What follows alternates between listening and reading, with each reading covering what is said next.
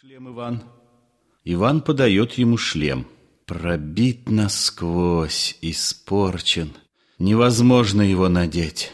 Достать мне надо новый. Какой удар! Проклятый граф Делорж. Иван. И вы ему порядком отплатили. Как из стремян вы вышибли его. Он сутки замертво лежал и вряд ли оправился. А все ж он не в убытке.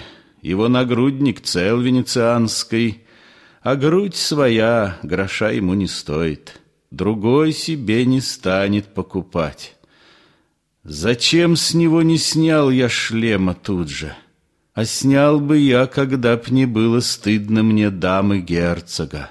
Проклятый граф! Он лучше бы мне голову пробил. И платье нужно мне. Последний раз все рыцари сидели тут в атласе да бархате, я в латах был один за герцогским столом. Отговорился я тем, что на турнир попал случайно. А нынче что скажу? О, бедность, бедность, как унижает сердце нам она! Когда Делорж копьем своим тяжелым пробил мне шлем и мимо проскакал, а я с открытой головой пришпорил и мира моего, помчался вихрем и бросил графа на двадцать шагов, как маленького пажа, как все дамы пристали с мест, когда сама Клотильда, закрыв лицо, невольно закричала, и славили Герольды мой удар, тогда никто не думал о причине храбрости моей силы дивной.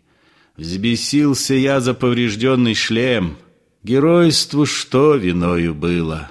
Скупость.